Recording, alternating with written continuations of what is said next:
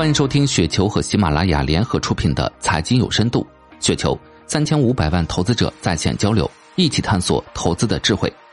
听众朋友们，大家好，我是主播费时。今天分享的内容叫《中国中免的喜与忧》，来自知所寻。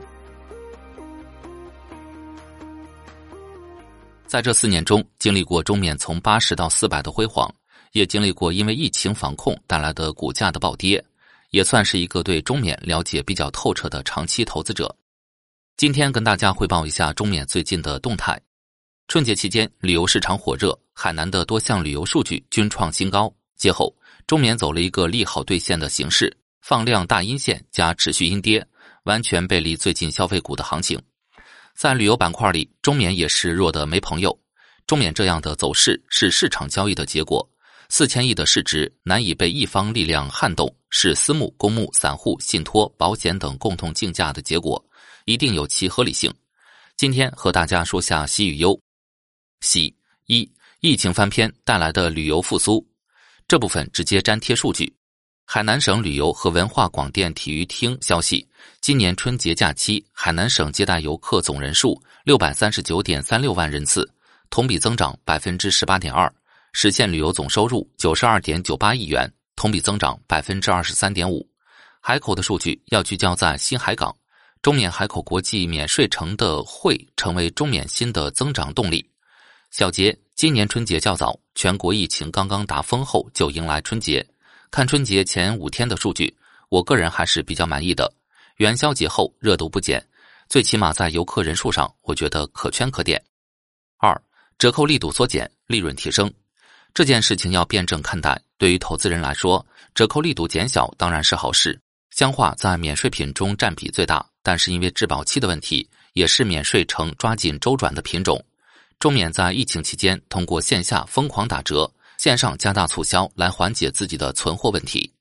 根据我的草根了解，目前的折扣基本在八折左右，部分畅销品牌是八五折。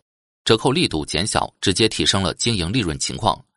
根据相关数据报道，春节期间，海南市场免税人均购物额达到了九千九百五十九元的历史新高，像二零二零年人均才三千多，这个进步是巨大的。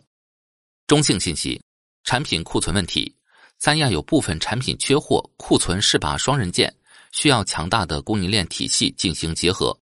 第一次跟投，中免在二零年因为离岛免税大火，曾大力增加库存来应对客流。但遇到了二一年中旬疫情的反复，加韩国免税对内地的疯狂倾销，一时非常被动。第二次跟投，二一年优化库存水平，但遇到了二二年的疫情黑天鹅，免税消费场景丧失，让公司不得不打折扣出库存，防范到来的财务计提。第三次情况较低库存状态，伴随着疫情的结束，使短期客流大增，客流的进入消化了前期的库存，但新的问题凸显。畅销品缺货，不过以中缅的产业链水平，应该很快能解决这个问题。隐忧一：国门开放，出境游复苏。这个言论最近最热，加之传统旅游胜地新马泰纷纷公布了针对中国人的旅游政策，促进海外游的发展。中缅是机构股，机构占比很大，目前这个假设难以证伪。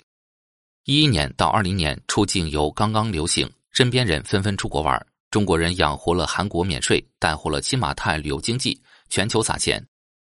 跨境电商的政策于一七年出台，离岛免税政策一九年传闻，二零年正式出台。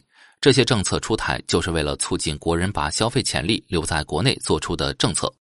根据海关统计，海南和境外的重叠人数也就百分之五左右，而且疫情期间一年可能仅旅游一次，现在可能一年两次。是否真的对中缅有影响，需要论证。面对不确定性，回避是正常的，对于机构的资金更是如此。目前真的放开了，真的要看海外分流的结果了。市场选择回避，等见落下来，也完全可以理解。二利好兑现，情绪面。A 股市场最无语的事情，就是在预期别人的预期。年后首日大跌，就是机构预期的整体兑现。